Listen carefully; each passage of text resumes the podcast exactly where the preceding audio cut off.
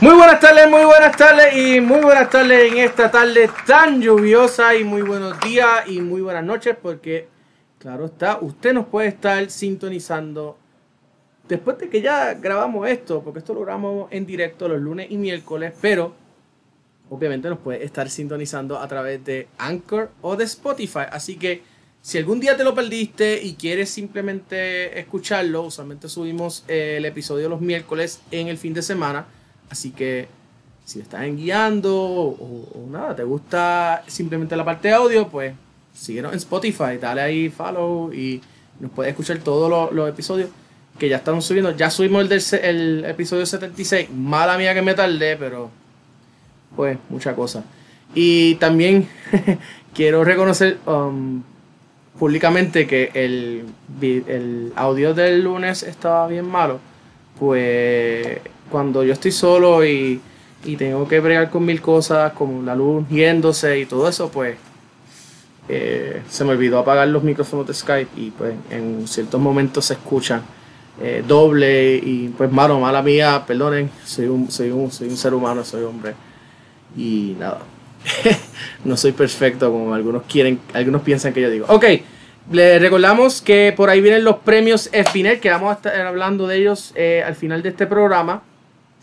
Si quieren participar de los premios Espinet, ahí la dirección en pantalla, nuestro patreon.com, diagonal fútbol boricua, son 2 dólares 50 al mes, mano, por 2 dólares 50 al mes puedes participar en nuestro foro, puedes, puedes votar en los premios FBNet y participar de nuestros watch parties. Mira, nos, le estamos dando un montón de, de, de actividades para ustedes en esta pandemia exclusivo para ustedes, nuestros Patreons y nuestros socios. Así que, nada, ayúdanos con 2.50 al mes.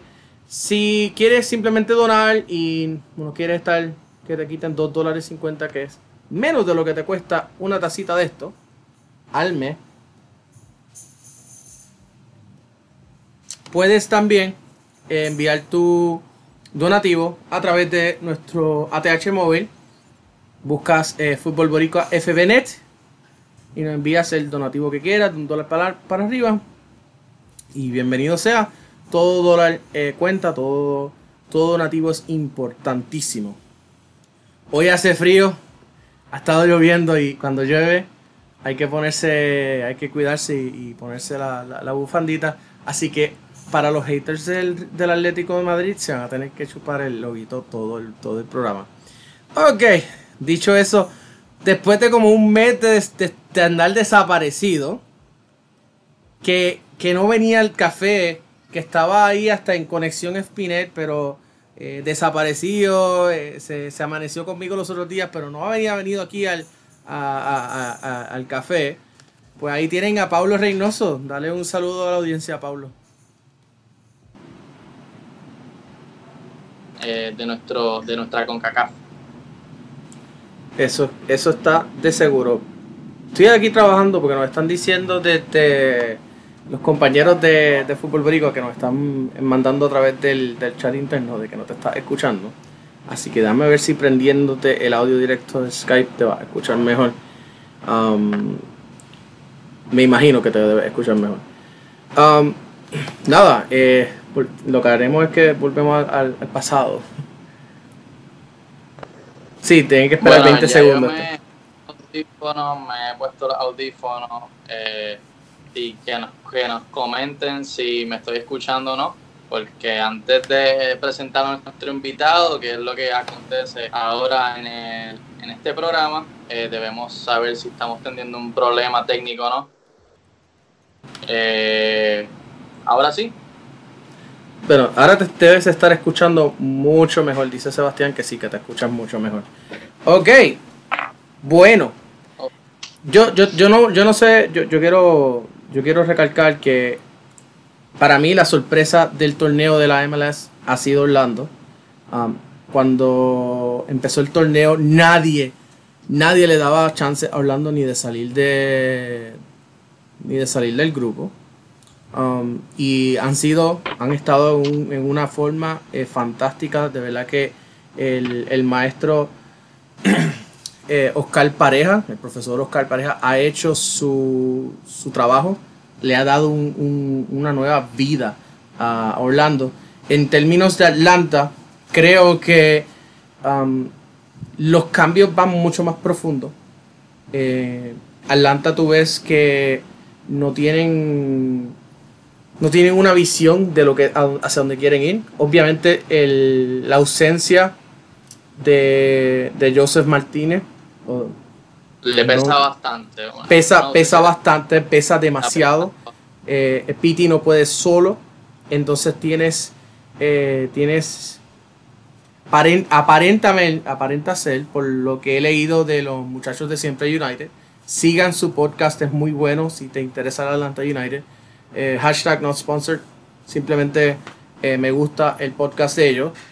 Um, ellos, eh, yo estaba leyendo que ellos dicen que, o por lo menos Michael Ayala, Michael Ayala, Michael de Siempre United decía que, que había, que, él entiende que había un, motín a bordo. O sea, que los mismos jugadores estaban, no estaban dando lo mejor de sí. Más que todo es que es un estilo bastante contrastado el de, el de Frank DeWorry, un estilo que no es eh, muy conocido para lo que son Ezequiel Balco y otros jugadores que son futbolistas sudamericanos y el estilo de Fran de Boer es totalmente europeo, holandés. Eh, hay una gran diferencia, venían de jugar un estilo argentino con el, con el Tata Martino, con Almirón y dos grandes pérdidas más que todo desde la gestión técnica y desde lo que era Miguel Almirón que se fue al Newcastle. Eh, sí ha sido una decepción, ha sido el peor equipo hasta ahora en la etapa de, de, de grupo junto al Colorado Rapids y lo que también fue el peor equipo y el peor registro de un equipo de expansión del MLS que ha sido el equipo de David Beckham. Eh, la sorpresa no sorpresa, porque viendo los jugadores y lo que no trajo David Beckham era una señal de que ya debe apostar y debe cumplir con las promesas que, que anunció en su llegada y cuando se oficializó este nuevo club en el sur de la Florida. Me parece que ya tienen que dar eh, ese golpe de, autoridad y más que todo anunciar eh, un hombre en la, delantera, pero Edwin, dado a los problemas que hemos tenido con el audio, ya mencionan que me escucho mucho mejor.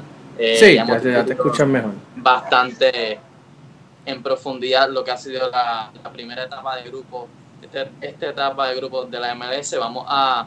Tiene un, un video por ahí que me habías comentado de Sí, tenemos, tenemos un video que queremos compartir eh, para que sea un punto de partida al tema que vamos a hablar hoy. Um, déjame ver, se me, perdió aquí de momento. Aquí está. Vamos al video y entonces, entonces pasamos con, con el invitado.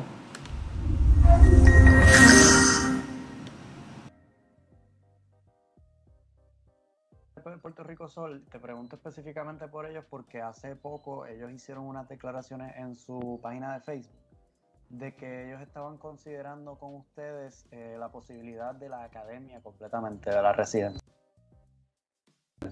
del camp, sino que hicieron esta referencia directamente a la, a la academia residencial. Si nos puedes hablar un poco de, esa posibilidad de la academia acá en Puerto Rico, que ya lo has dicho un poco, pero... Sí, claro, y además es...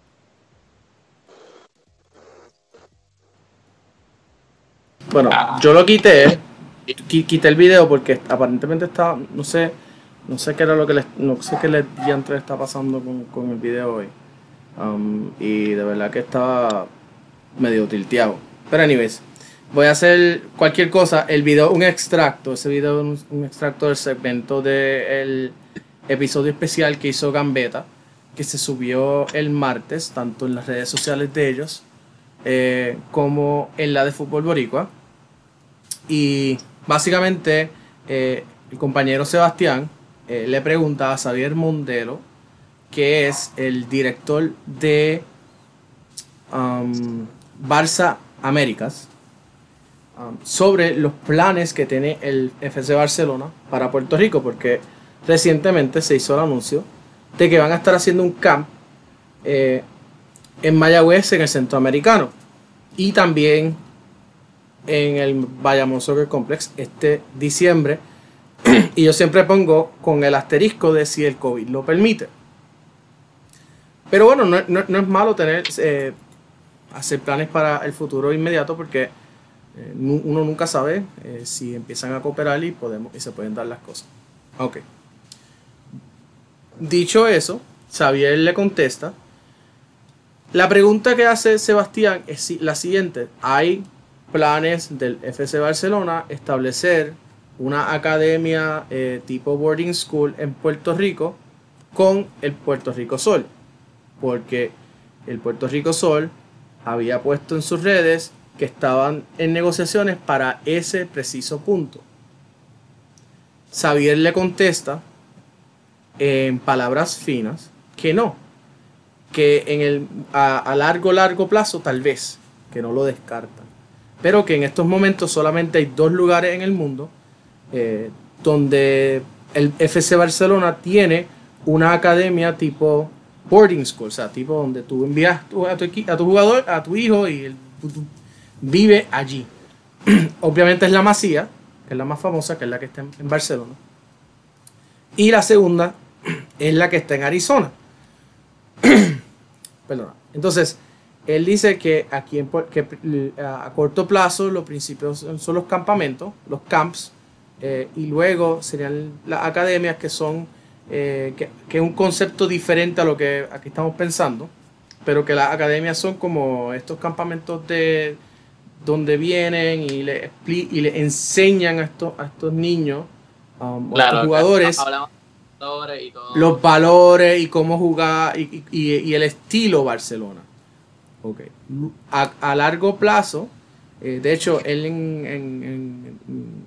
durante toda la entrevista, él, explica que, ellos, quieren hacer una alianza con todos los clubes de Puerto Rico, que no solamente eh, uno. Um, so, de cierta manera u otra, eh, desmiente la desmiente la información dada por, por el Puerto Rico Sol eh, y deja entrever que, que están vendiendo humo desde Mayagüez. Bueno, hablando de, de controversias del Puerto Rico Sol, ya sabes, hay una naturaleza de, de, de esta manera de ya hemos fiscalizado bastante, hemos anunciado bastante, hemos publicado bastante acerca de este tema desde el 2018 que se oficializó este equipo, ¿verdad, Edwin? 2018. Mm, sí, después del huracán María. Pero ya se venía Sí. trabajando desde el 2010. La, la incorporación de Puerto Rico Sol en el 2016. eh, obviamente en el 2017, um, con lo del huracán María, pues se, se, se echaba todo eso. Um, y luego de eso, pues en el 2018, cuando despiden a Shek Perkowski de, la de, de ser el técnico de la selección nacional, ahí es que em- explota como tal el, el- proyecto del Puerto Rico Sol. Bueno, Edwin, sin más preámbulo, debemos presentar a nuestro invitado especial el día de hoy para dialogar acerca de este tema y estas relaciones de, del Estadio Centroamericano. Así que con gusto eh, presento.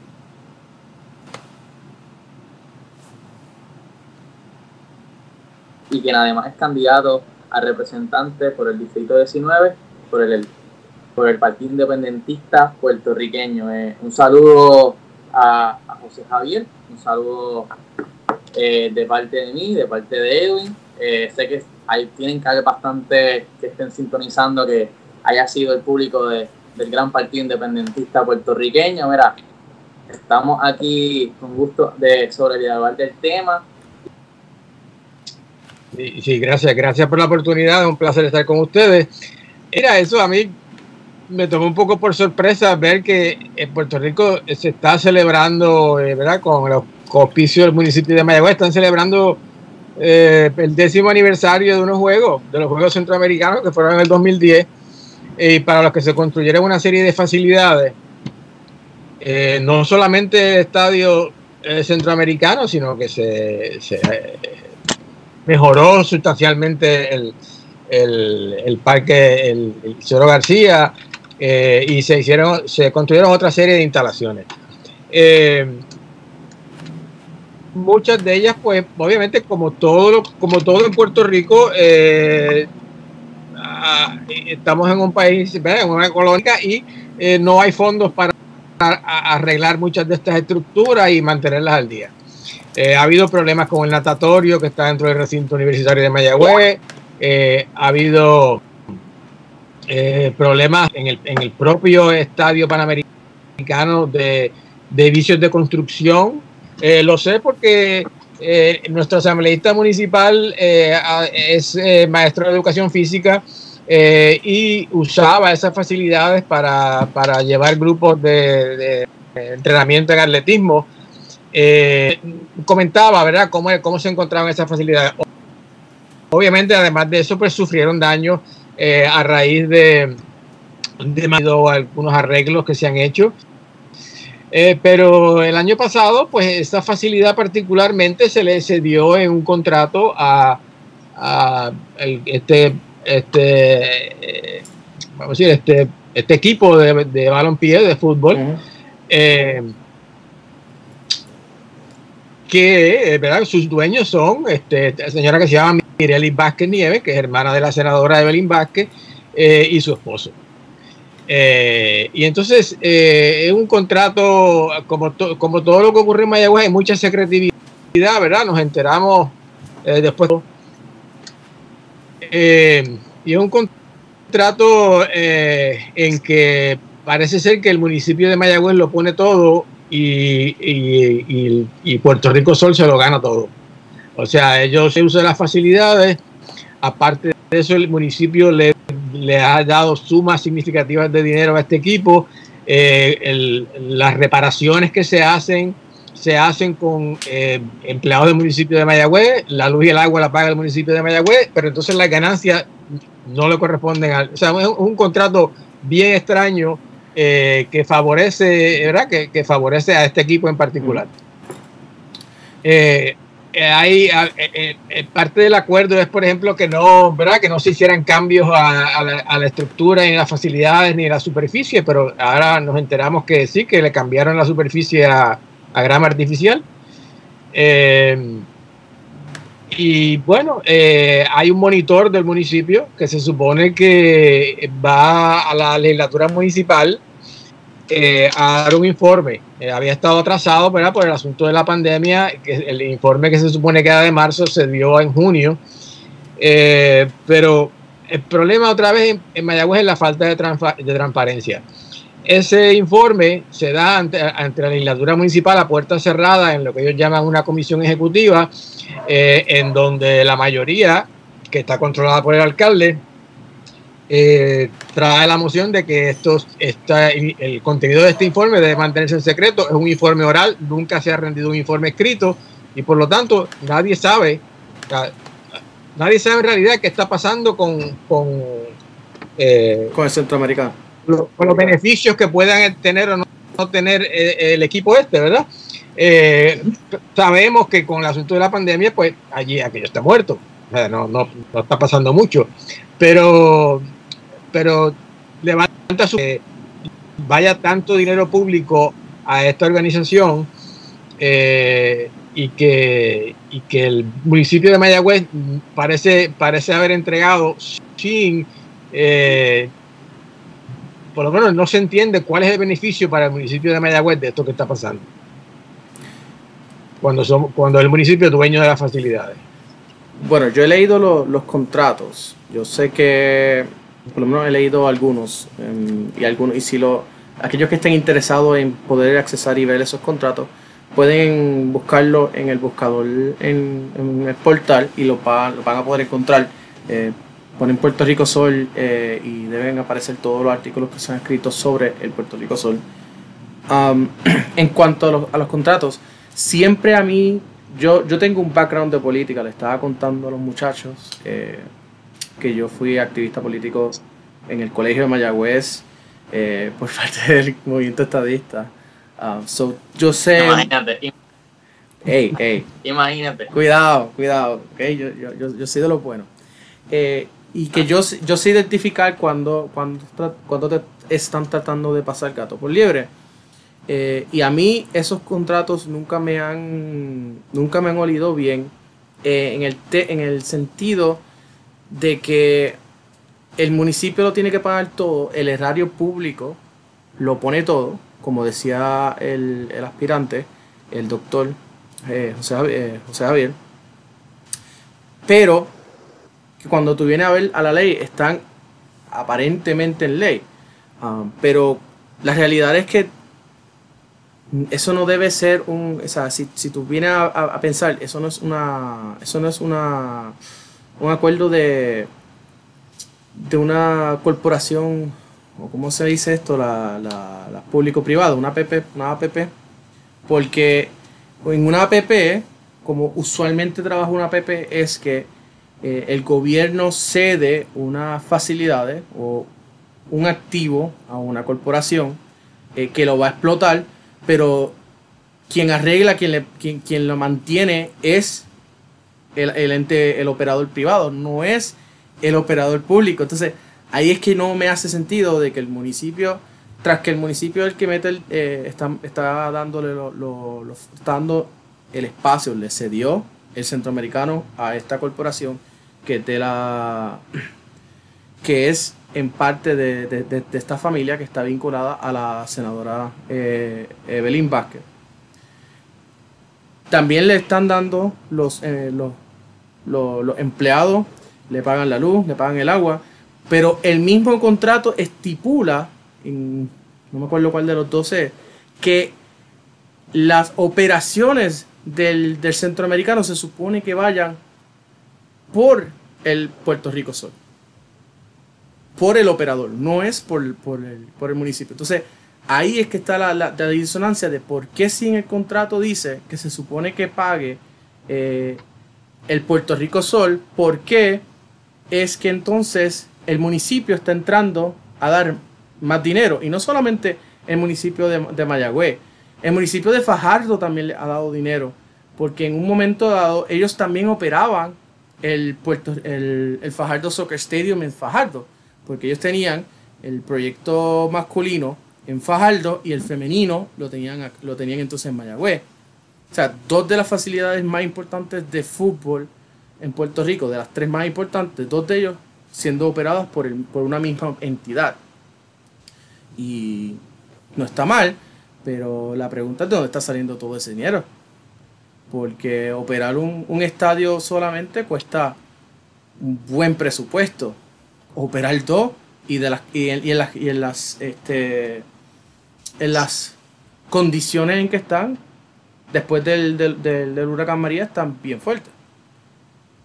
O sea, y, y yo quiero, yo todavía, si a mí me, si a mí algún día me permiten entrevistar a José Pérez, que es el, el presidente del Puerto Rico Sol, yo le, voy a- le- definitivamente le preguntaría de dónde salió el dinero, los fondos para pagar la renovación o, o la instalación del nuevo césped sintético del, del centroamericano, porque eliminaron el césped eh, natural, que definitivamente sí eh, hace sentido en términos económicos remover el, el, el césped natural por uno sintético, porque los costos de, en cuanto a los costos del De man- mantenimiento de un césped eh, eh, natural, pues es más caro, máxime en un municipio donde tiene dos extremos. O te llueve todos los días y todavía y todavía tengo los recuerdos de los de las clases en Chumbay y de los y de las inundaciones del, de área blanca allá en el colegio. Eh, mi carro por poco se va en una de esas, de esas eh, inundaciones. Y la otra es el calor. O sea, tiene uno, tienes dos extremos eh, bastante concretos y eso, eh, si tú no estás dándole un buen mantenimiento al césped, pues entonces eh, se pierde la, la grama, entonces tienes que pagar otra vez para volver a, a plantar más grama. Y si vas a tener eventos, no solamente de fútbol, pero de otras, de otras, eh, de otras cosas. o sea, Características. eh, por ejemplo, que cojan, que cojan y hagan como en el, como en el Lubriel, que de momento lo cogieron y lo, lo están usando como un- una tarima de, o lo estaban usando como una tarima de, de eventos de musicales igual, ¿no? Pues hace sentido, ¿no? Pero la instalación de un césped sintético fácilmente te puede costar unos 250 mil, 300 mil dólares. Entonces, ¿de dónde salió ese dinero? Porque ese es el, ese es el presupuesto de un... Mira, aquí hay clubes en Puerto Rico que no llegan a ese presupuesto. Yo puedo, me atrevo a decir que el Bayamón FC, ni el Bayamón FC, ni el Puerto Rico Surf, que son los dos más grandes en Puerto Rico en términos de, de cantidad de jugadores y cantidad de dinero que mueven, no mueven esa cantidad de dinero al año. Mira, entre, entre Fajardo y Mayagüez, a finales del año pasado le, dieron al a Puerto Rico Sol 200 mil dólares. 100 mil Mayagüez y 102 mil Fajardo. Yo no sé si ese dinero lo utilizaron para eso, es posible. Eh, y yo puedo entender que el gobierno tiene un rol en promocionar el deporte, eh, eh, pero promocionar el deporte de una manera amplia, no específicamente a un club, eh, y promocionar el deporte que sea en beneficio pues, pues, de la juventud y de la niñez que puedan, que puedan aprender y practicar el deporte. Eh, y si y si el problema es que el, el, municipio de Mayagüez, que muy probablemente sea, no tiene el dinero para mantener eso, bueno, y, lo, y, de, y decide, eh, y decide ceder el, el, la administración de esa facilidad a una entidad privada, fantástico. Pero entonces yo no puedo entender por qué el gobierno de Mayagüez sigue echándole Exacto. dinero en el bolsillo a esta gente. O sea, es, es, una cosa bien, bien, bien fishy. Eh, difícil, de, difícil de entender, particularmente en los momentos en que vive, que vive el país y los municipios. O sea, lo, no, no hay aquí el, el, municipio de Mayagüez le cortó horas a los empleados porque no tiene con qué pagarle. Y entonces, pues, no, o sea, yo empleado del municipio de Mayagüez estaría bien molesto que el municipio esté regalando dinero en, en una entidad privada cuando me tiene a mí trabajando eh, alegadamente jornada parcial, cobrando jornada parcial y trabajando full time. Definitivo. Eh, y entonces, pues, pues, yo creo que hay mucho que explicar. Eh, y lo único que resuelve este tipo de situaciones es que haya transparencia en el gobierno y no la hay. No la hay. Todo es una secretividad. Bueno, yo sé básicamente lo mismo que saben ustedes, en parte porque hemos compartido la información, ustedes han compartido información conmigo, porque y lo que se puede leer en la prensa, porque eh, inclusive a nuestro eh, eh, tiene que hacer de tripas corazones para obtener alguna información de lo que está pasando en el municipio donde él es legislador municipal. Eh, la mayoría tiene acceso a una información que las minorías no tenemos acceso. y así pues pasa lo que pasa. Aquí en Puerto Rico tenemos pues 78 casi cargos y, y, y se hace lo que diga el alcalde, que es contra la legislatura municipal y punto. O sea, no, no hay. Y, definitivamente hay que cambiar la forma de hacer gobierno. Estamos de acuerdo. Y, pero una información que usted trajo que, nosotros, que personalmente yo no sabía eh, era lo de que no se ha rendido un informe al Contralor eh, Municipal y que el informe fue oral. O sea, y si tú haces la, todo lo que tú. O sea, para mí me, me, me levantan las alertas cada vez que yo escucho que se hace un informe tras bastidores sobre una, sobre una instalación que se supone que a, que a toda esta es pública y que, se supone que tú estés brindando um, información sobre eso. Porque un municipio, eh, o sea, desde mi perspectiva como libertario, un, un municipio que, que, le cede una, un activo a una entidad privada, eh, debe fiscalizar esa entidad privada de que esa entidad privada ah. está cumpliendo con los parámetros del contrato y no solamente los parámetros del contrato, porque estamos hablando de que eso es dinero del erario público. O sea, hay, alguien tiene que estar eh, velando de que eh, se esté cumpliendo no solamente el contrato, sino que de parte del municipio, sino que esa entidad esté cumpliendo con lo que se está diciendo. Eh, entiendo que parte del, del, contrato era que la entidad que opera el Puerto Rico Sol se suponía que trajera una cantidad de eventos um, internacionales al, al, centroamericano. Originalmente, eh, eso lo iban a hacer a través de una participación en una liga eh, en los Estados Unidos que se llama la Women's Premier Soccer League, la WPSL, que es donde participa el Puerto Rico Pride. Toda la información que nosotros tenemos, tanto de la NW, la, National Women's Soccer League, la, WPSL y otras entidades, es que no hay eh, no, cumplen con, la, con los requisitos eh, de, dinero. Por ejemplo, la WPSL les dijo que sí, que podían ser parte de la liga con, la estipulación de que el Puerto Rico Sol tenía que pagarle. Y vuelvo digo que esto es lo que la información que nosotros tenemos. ¿Ok? No, no, no quiero que vengan a decir que estamos eh, difamándonos. Esta es la información que nosotros estamos trabajando. Si esto está equivocado o hay algún documento que pruebe que esto esté equivocado, siempre nos lo pueden dejar saber y nosotros vamos a rectificar la información correcta. Les dijeron, tienen que pagar eh, los viajes, la comida Los y el, o sea, no solamente los pasajes, la comida y la estadía y la transportación a los visitantes. Pero los equipos de allá, los equipos de Florida, no, no tenían que hacer, no tenían que, que incurrir en esos gastos para con el Puerto Rico Sol. O sea que eso es una manera eh, fina de decir, no estamos interesados en tener una franquicia en Puerto Rico, pero si tú tienes, tienes interés de estar acá, pues tienes que pagar.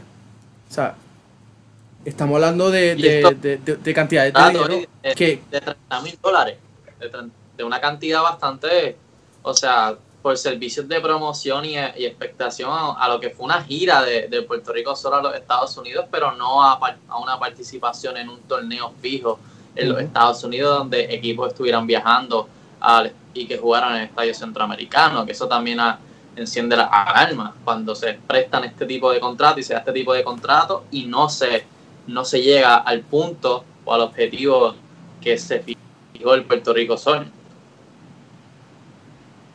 Mira, yo te puedo decir que Will de este monitor eh, es como si no existiera el informe porque eh, las palabras se las lleva el viento, se quedaron entre las cuatro paredes de la, de la reunión de la legislatura municipal y no está por escrito, nadie se va a enterar nunca de lo que pasa. Eh, lo primero sería exigirle que, ese, que ese, esos informes se hagan por escrito y se hagan públicos.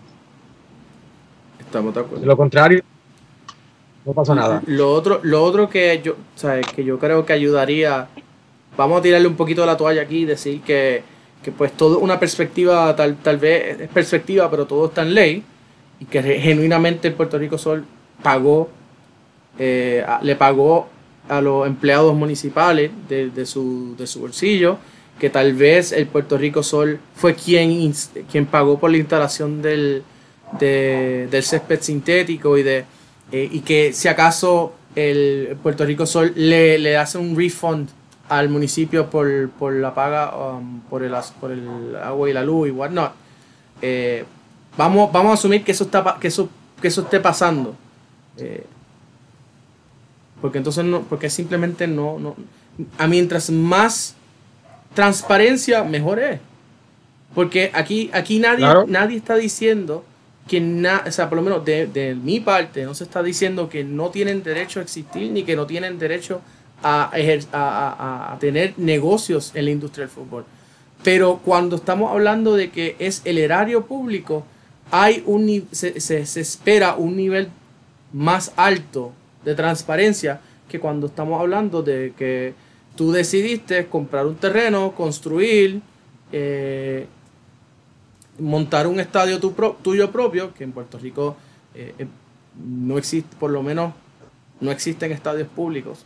La única cancha privada que, perdón, no, existen estadios públicos, no existen canchas eh, no existen estadios privados todavía. Eh, el, único, el único lugar privado que yo conozco está en Encantada, que es literalmente un, un solar que, que está con- que está construido en un, para, un- para el uso de fútbol. Sea, un parque y es privado de una, de una residente. Eh, pero más allá de eso no existe. O sea, que todo lo que... El uso de esas facilidades es eh, a todas estas por, por está usando eh, recursos que son del Estado y, del- de, y de la sociedad y de la comunidad en total. Um, cuando tú tienes un, tú, le cedes el estadio a esta, esta organización y esta organización eh, poco a poco va expulsando a todos los demás clubes que estaban usándolo, eh, que son de Mayagüez, que llevan años eh, trabajando fútbol allí. En aquel momento estaba GPS Mayagüez también usando el estadio. Eso se dejó, lo que, GPS, lo que era GPS Mayagüez en parte se dividió, uno se fueron para Guadilla y el otro se convierte en lo que hoy en día es Edu Soccer, que ahora están usando creo que las, las facilidades del Colegio Mayagüez. Eh, y otros y otros clubes como el de, el el de que, que se tuvieron que terminar muda- mudando para Guada. Entonces, ¿en qué quedamos? ¿Eso es un estadio público o un estadio privado?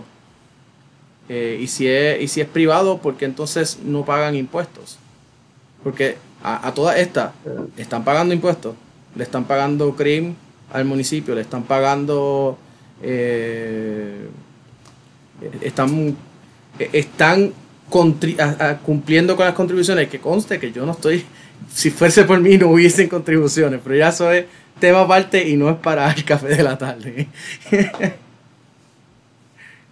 Bueno, mira, yo creo que la, la transparencia es buena para todo el mundo, para el gobierno y para, para la entidad privada que contrata, eh, porque el problema es que cuando no la hay, crea suspicacia. O sea, si todo estuviera así eh, a la luz del sol, no estaríamos ni hablando de esto hoy aquí. Vamos. Definitivo. Porque mira, voy a- quiero, quiero para terminar, eh, para terminar este, eh, este temita, y que, porque te- tenemos unas unas unas preguntas que no son sobre eh, Puerto Rico Sol, pero bueno. Vamos a hacer una comparación. Vamos a comparar los Puerto Rico Islanders, que son, eh, que fueron un club que tenían intereses con, eh, con la política, pero que nadie cuestionó. Nunca surgieron cuestionamientos. ¿Por qué? Porque los Puerto Rico Islanders en ningún momento eran los que operaban el Lubriel. Eso era el, eso el municipio. El municipio. Ellos llegaron a un acuerdo, el municipio les prestaba el Lubriel, pero quien administraba el Lubriel y quien siempre ha administrado el Lubriel fueron los Puerto Rico Islanders. A diferencia de entonces de lo que tú tienes, de este caso, que tú tienes un club que le ceden la administración. Entonces, van por la misma.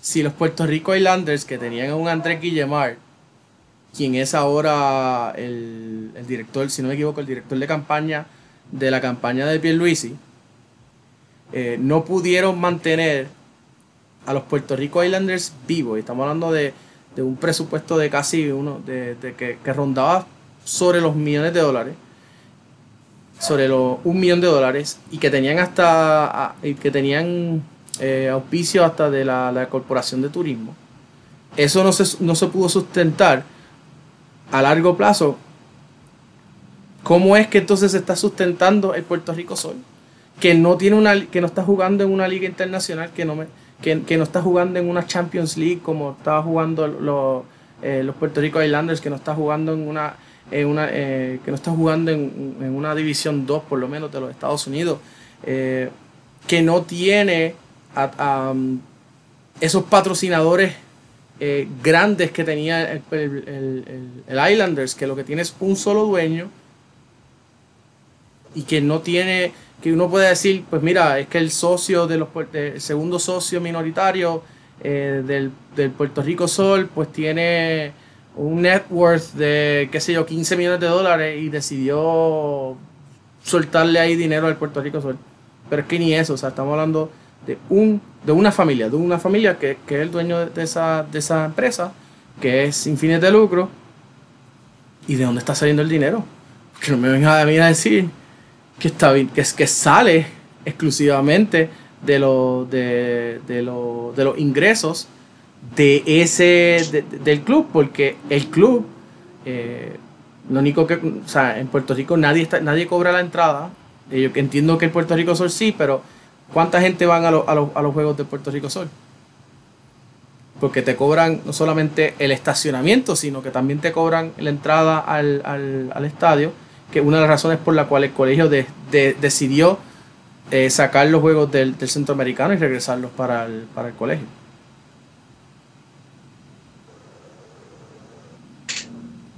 Bueno. Aquí tenemos eh, unos comentarios. Eh, dice Eda López, creo que es la que ella también es candidata, no sé, me suena el nombre.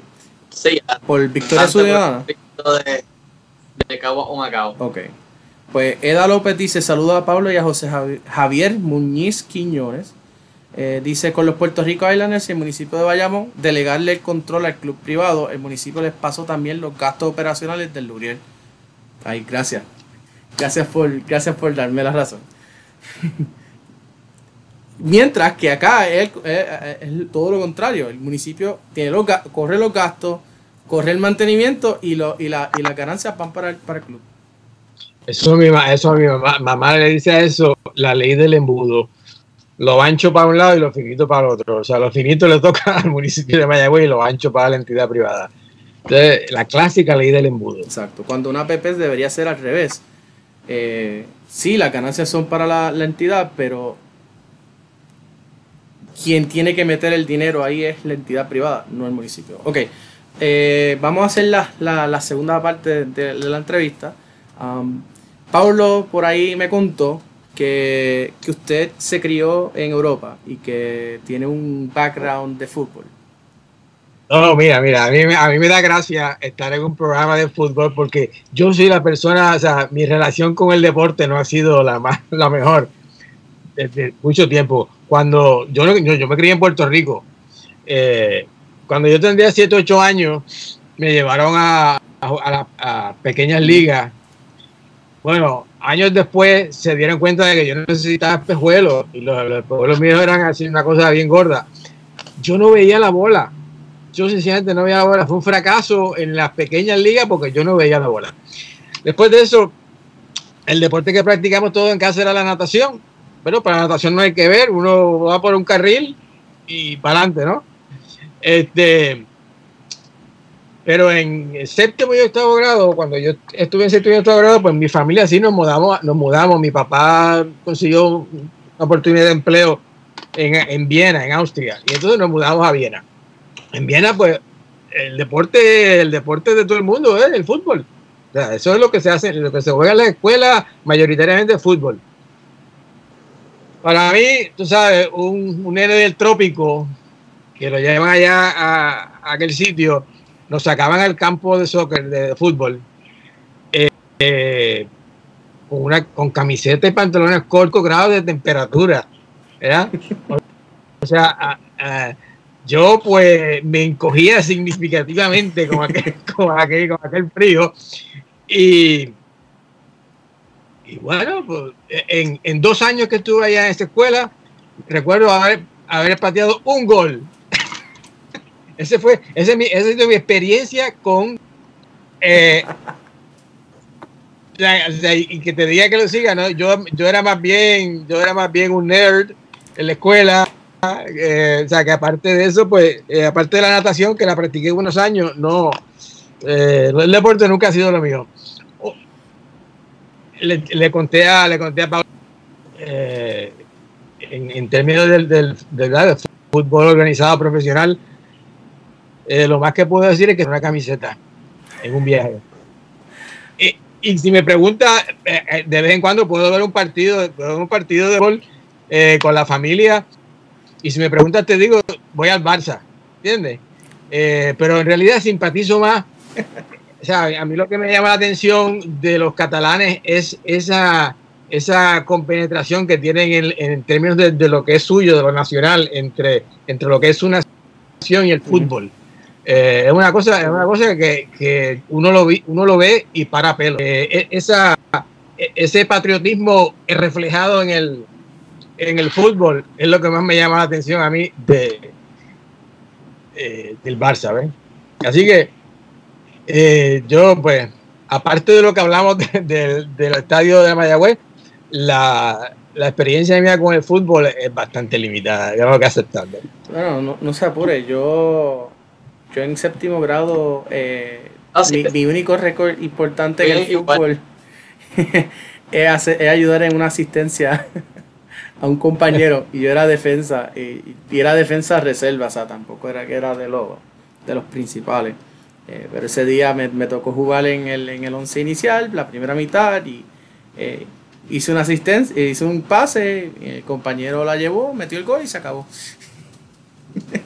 Así que ese, ese- digo- ese es mi, mi- Y veo, veo con mucho, veo con mucho agrado que en Puerto Rico se está, o sea, se está promocionando eh, entre la niñez el fútbol, eh, porque eh, pues, o sea, eh, a, a nivel mundial es el deporte y- y Puerto Rico es parte de la bola del mundo. Este, en un viaje que yo estuve, eso era cuando cuando el mundial creo que fue en Alemania, estaba de viaje y y un señor me dice al otro día, este, oye, tu equipo ganó anoche. Yo, mi equipo.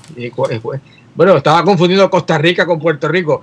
Había ganado Costa Rica un partido.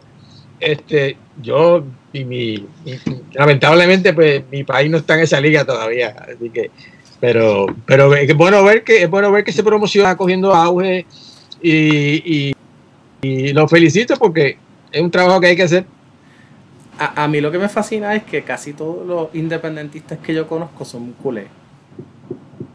Y eso, Bueno, y, y eso a mí me, y eso a mí me llama tanto la atención. El único, el único, el único independentista que yo conozco que no es culé es Paulo.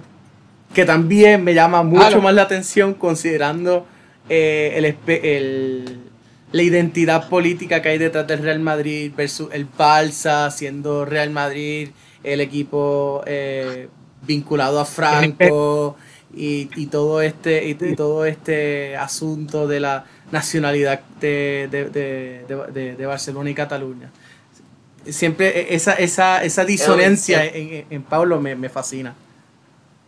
en mi defensa y luego de, de sufrir Photoshop y otras cosas más en no voy a decir con quién pero sintonizando saben saben quiénes son y son o sea, me río porque hay una foto por ahí Photoshopía que salíamos todos juntos yo con la camisa del Barça yo tenía una camisa de botones pero mira lo que sucede es que mi afición por el Real Madrid se- o sea yo era un niño pequeño cuando, cuando había Roberto Carlos cuando había David Beckham y cuando yo tenía ese póster de los galácticos eh, y yo dije antes de cambiarme yo a, a- a ser- culé prefiero ser del Girona que, es la lo que está más cerca al radicalismo o al independentismo de, de Barcelona. Sí, bueno, va a ser el español. Club Barcelona que es más exacta. Eh, no no va a ser el español o, o el Sabadell o otro de estos pero eso es lo que a mí me llevó a, a ser aficionado más que todo de Real Madrid. Fue más que todo mi infancia porque de ser aficionado mira, yo fui más aficionado antes de, de las Chivas de Guadalajara que de, de que de Real Madrid o del Veracruz.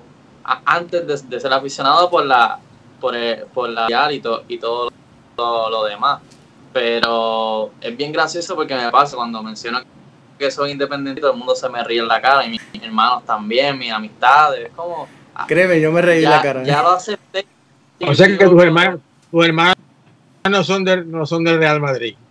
No, no, son. Los dos son culés, mi, fami- mi familia como tal es culé, mis amistades son culés. A este, a este le pasa, a, a Pablo le pasa lo, lo- lo mismo que a- le, le pasa lo mismo que a mí, pero a la inversa. Mi hermana y yo somos colchoneros y mis primos que viven en Madrid, por excepción, la mayoría de mis primos de, de Madrid son madridistas. Y tenemos un solo primo que, que, es, que es colchonero igual que nosotros.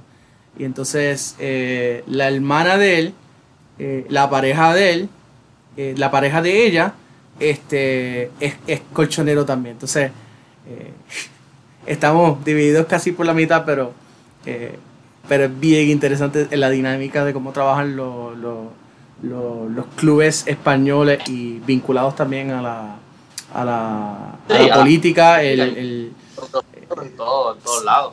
si no me equivoco, en un momento dado me habían comentado.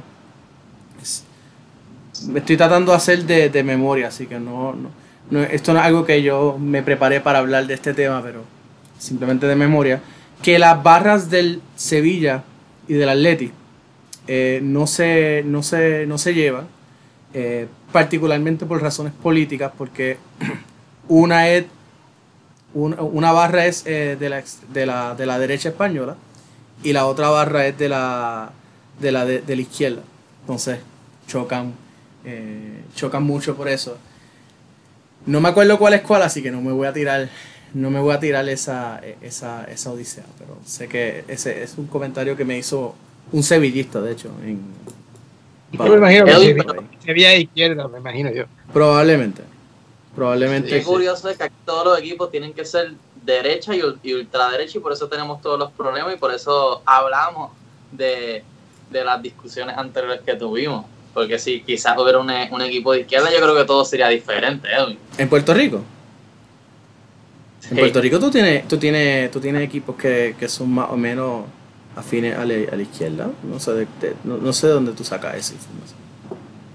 No, no, pero hablando, hablando entonces de los Islanders y de Puerto Rico. Ah, bueno, si tú estás hablando de lo que es profesional, pues ya son otros 20. Exactamente. Pero es que eh, es que eso es una conversación más que, que, que, que, va a llevar eh, a otros a otras alternativas, así que eso lo dejamos para otro programa. Así que no, no, no. Bueno, le queremos dar las gracias al, preca- al doctor José Javier Muñiz, que me acaban de dar su, su- apellido. Eh, gracias a la señora López eh, por haber venido a estar, aquí con nosotros. Los, micrófonos del Café de la Tarde eh, van a estar abiertos para, para usted. Cuando usted, si quiere venir a hablar de, fútbol de nuevo, eh, los micrófonos van a estar abiertos para usted y para, para todos los que nos visitan. Y como siempre digo, para los que se ofenden o no les gusta lo que, lo que se habla aquí, y pues la gente, eh, nuestros detractores, pues ahí está la, la silla, está ahí disponible, pueden venir y me pueden insultar, me pueden decir de perro muerto o de, la, o de lo que sea que yo me voy a morir.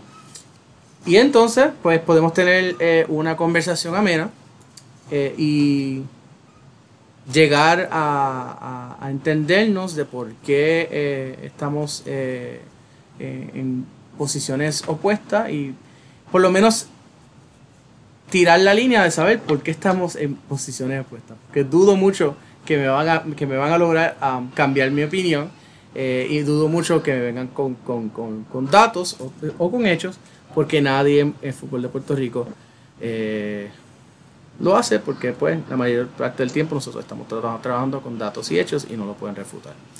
Así que, eh, dicho eso, le damos las gracias a, Gracias. Muñiz eh, y nosotros nos, nos mantendremos aquí unos 15 o 20 minutos adicionales porque queremos hablar sobre lo- los premios Spinet.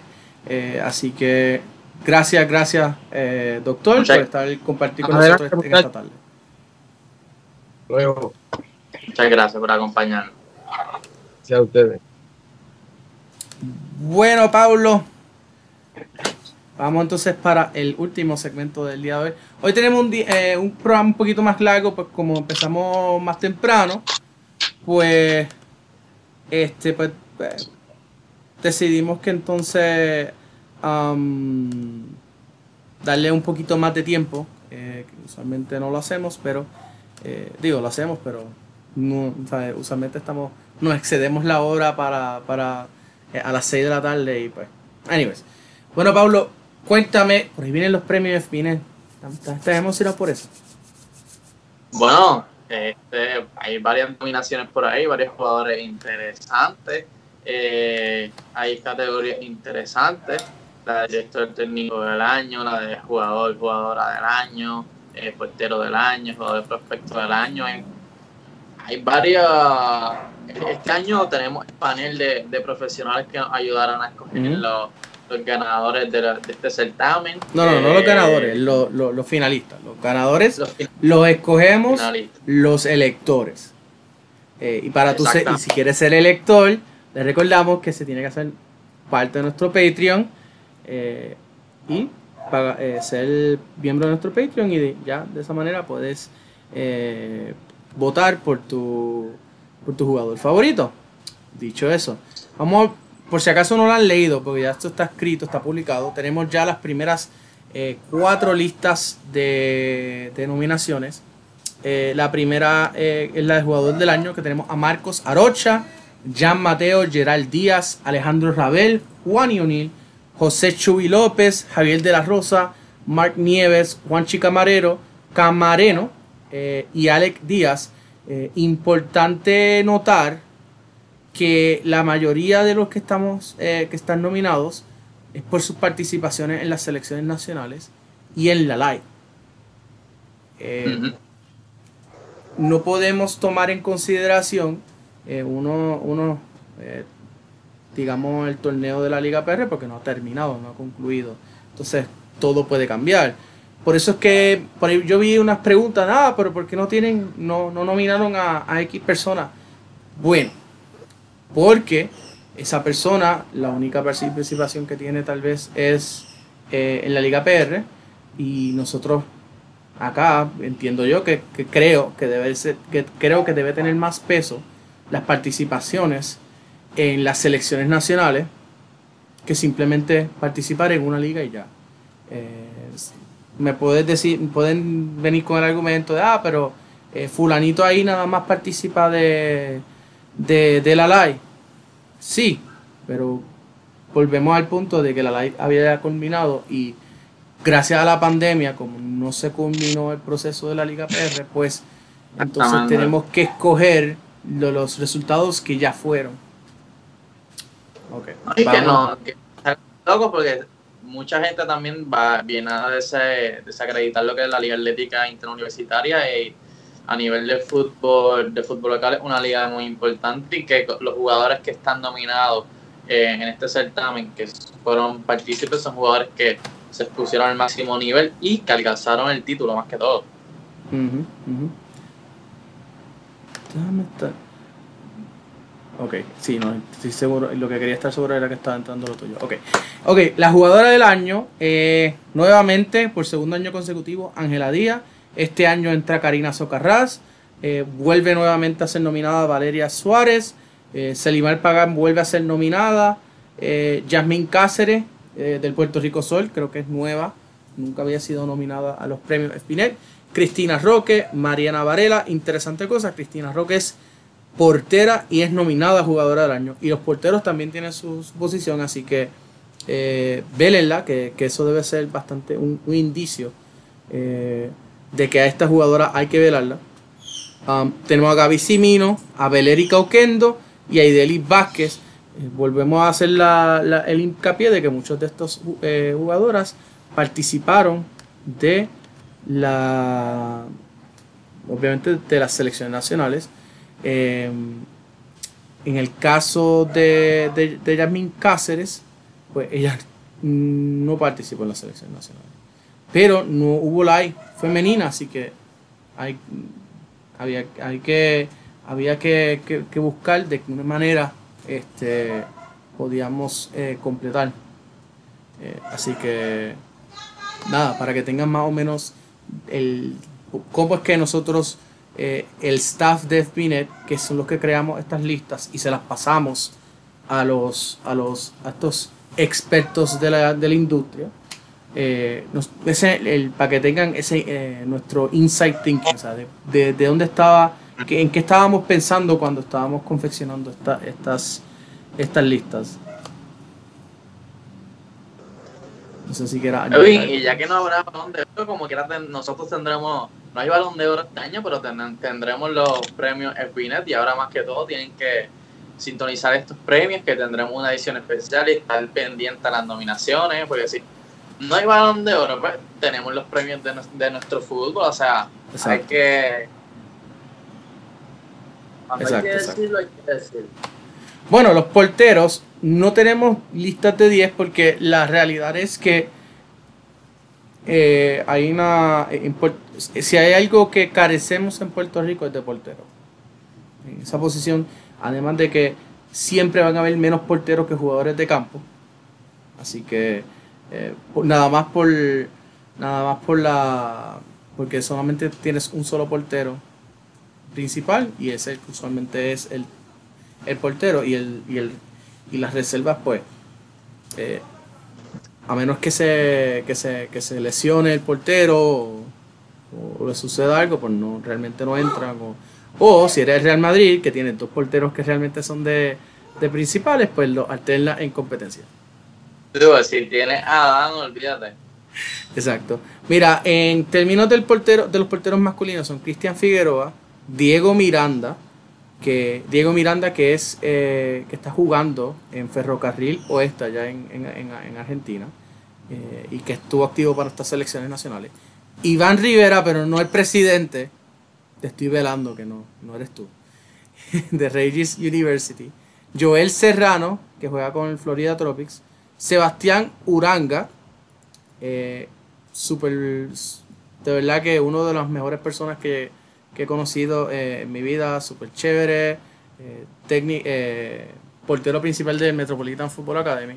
Sebastián Sálamo, que me pregunto si él tiene algo que ver con, lo- con la familia Sálamo, que, está, que, ha tenido varios jugadores, varios estudiantes que han pasado por la UPR de Río Piedra, que han jugado con el equipo de, de Río Piedra.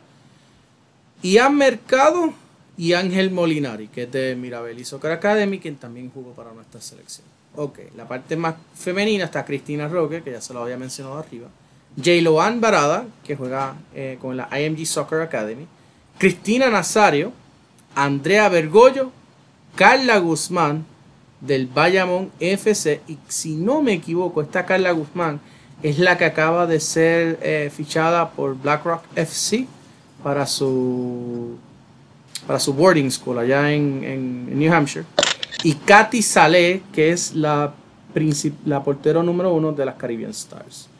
Ok, vamos al que todo el mundo está esperando, más allá de los jugadores del año. Técnico del año. Tíralo, tíralo, tíralo. ¿Cuál es la lista? Hay controversia. Temo López, Elías Llabrés, Joana Astudillo, que es, si acaso, creo que es la segunda eh, mujer en ser nominada a este premio. Eh, la primera fue Marilis. Eh, David Quillemat, Urayoan Ortiz, Delfín Ferreres, El Ismael Ortiz, Marco Vélez, Jorge Silvetti y José Cruz. ¿Qué te parece esa lista, Paulo? Grandes nombres, grandes nombres. Y va a ser una. Vamos a ver aquí en quién sale de ahí. O sea, hay una gran competencia. Bueno, yo, yo creo, yo, si yo fuese a, si yo estuviese en ese panel, no lo estoy. eh, para mí, creo que... Ah, mis- claro, claro. Ah, claro. ¿Qué estás haciendo? Aclaro que yo no soy miembro del panel. ¿Ok? Así que pues, me puedo tirar esto porque yo no soy miembro del panel. Si yo fuese a escoger cinco, eh, esos cinco finalistas, creo que me iría con Temo, creo que me iría con Elías. Eh, Temo por salir campeón en la live. Elías por su gestión eh, frente a la selección sub-20 femenina. Eh, me iría con... ¿Quién más por ahí? Eh, me iría con Delfín, que el que, que es el, el técnico número uno, o sea, el, técnico del superior de, de Bayamón, que es excelente técnico. Y entonces, um, vamos a ver, Um, David Guillemat con Edu Soccer, que él salió como campeón de la sub-17 eh, con el, La el- la Copa de Campeones. Y entonces, eh, la realidad es que no, no sé, no sé mucho de a Joana. So, por eso es que no la, no, no la estoy eh, incluyendo. Creo que me iría con el número 5 con Marco Vélez. Una buena lista, una buena lista, ¿eh? unos buenos cinco finalistas. hay méritos, más que todo, hay, más que todo hay méritos. Hay grandes, está la, la Liga Atlética Interuniversitaria, en eso, dentro de esos méritos hay procesos de selecciones nacionales. A mí me gustó mucho el proceso que desgraciadamente fue irrumpido por la Federación Puertorriqueña de Fútbol que tuvo Marcos Vélez con la selección sub, no recuerdo qué Él estuvo con la sub-17. sub-17. Sub-17, la Ujú, Él era el que, sub-17 él se suponía que cogiera la sub-20, pero que, Exactamente. Como no le renovaron el contrato, pues entonces ahí es que viene el boicot de la, de la sub-20 y que pasó el, el, el lío que pasó con, con, con la, con, la eliminatoria sub-20. Pero- Ah, una enorme gestión que hubo en ese torneo de parte de Marcos y de su staff técnico, que también está uno de los nominados, que es el Ismael Ortiz. Definitivo, pero eh, Marco no está nominado eh, por esa gesta, sino por su trabajo con las inferiores del Bayamón eh. FC. Pero es importante resaltar que, que él sí estuvo eh, involucrado con, con la sub-17. Bueno, las próximas listas son los de prospectos del año, que van a estar saliendo eh, posiblemente eh, la semana que viene. Y así que no, no, no te lo pierdas. Estén pendientes Bien. que por ahí viene. No, no te escuché, ¿qué qué? Que bien por ahí, vienen por ahí la- las próximas listas. Exacto. Y eso incluye no solamente prospectos del año, incluye club del año, incluye también este administrador. Así que. Ah, y obviamente no nos podemos quedar. El árbitro del año. Y ahí yo quiero. yo- ¿Qué, qué pena? Ha hecho, me gustaría traer a, a Misael para el programa ese día para hablar sobre el arbitraje. Bueno. tenemos un chiste. Perdóname, pero es que tenemos un chiste interno sobre el arbitraje. Y es que. Y, y Misael es el, el- el que lo hace.